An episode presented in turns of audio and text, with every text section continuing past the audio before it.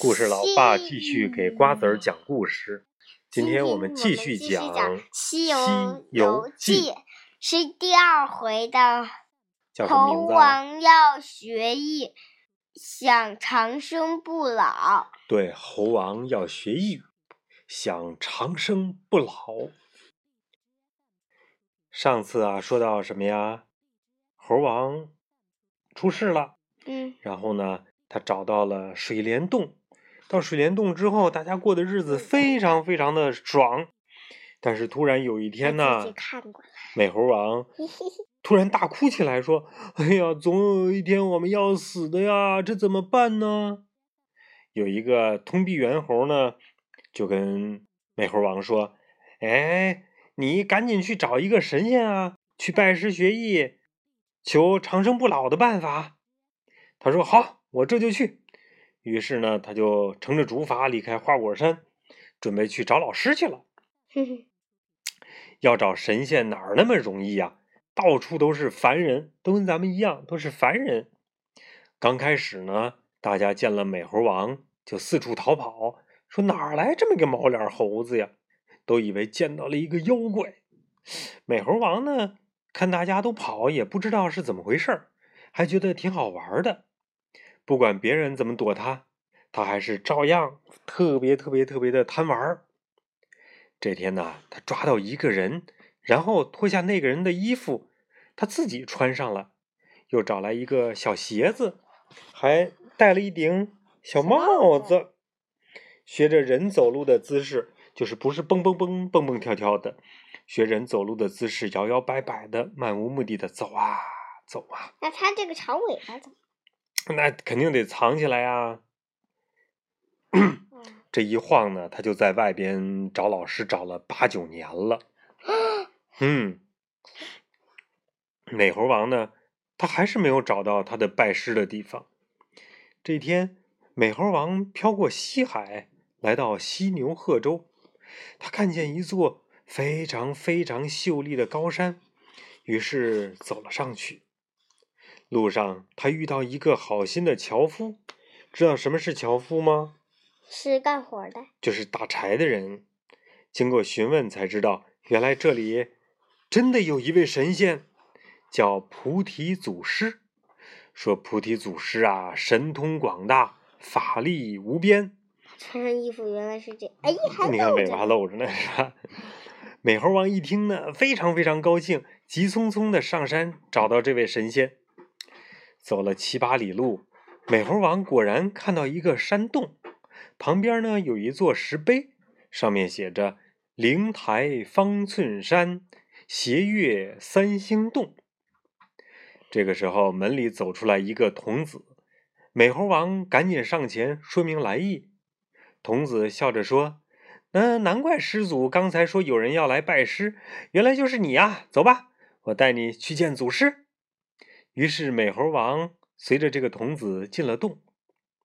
美猴王一见到菩提祖师，倒头便拜：“祖师容下我吧。”菩提祖师见他诚心拜师，于是答应说：“呃，既然你诚心求道，我便收下你吧。那请祖师再赐我一个名字吧。哎，看你走起路来拐呀拐的，像个猢狲。”那你就叫，你就姓孙吧。我的门徒排到你正是悟字辈儿，你就叫孙悟空吧。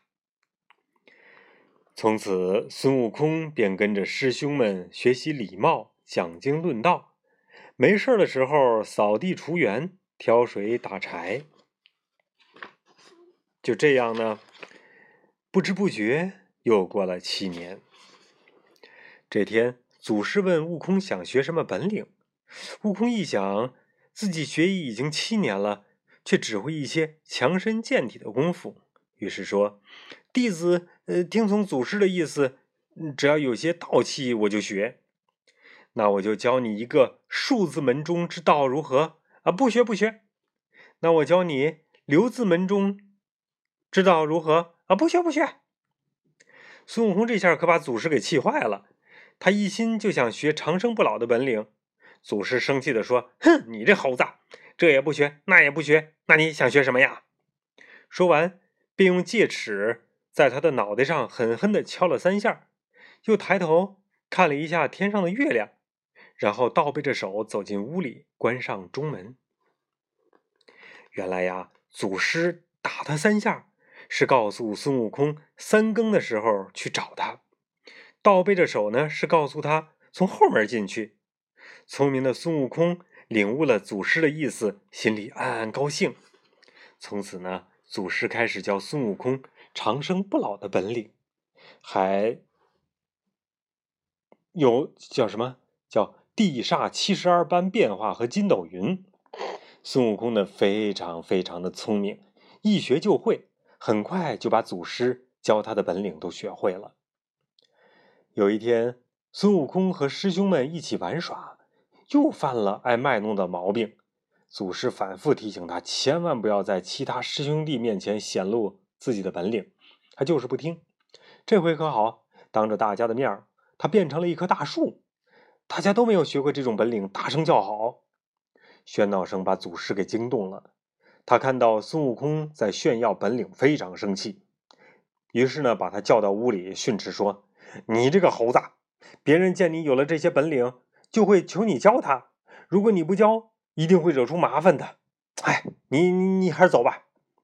祖师，我再也不敢卖弄的，留下我吧。嗯，我不怪你，你去吧。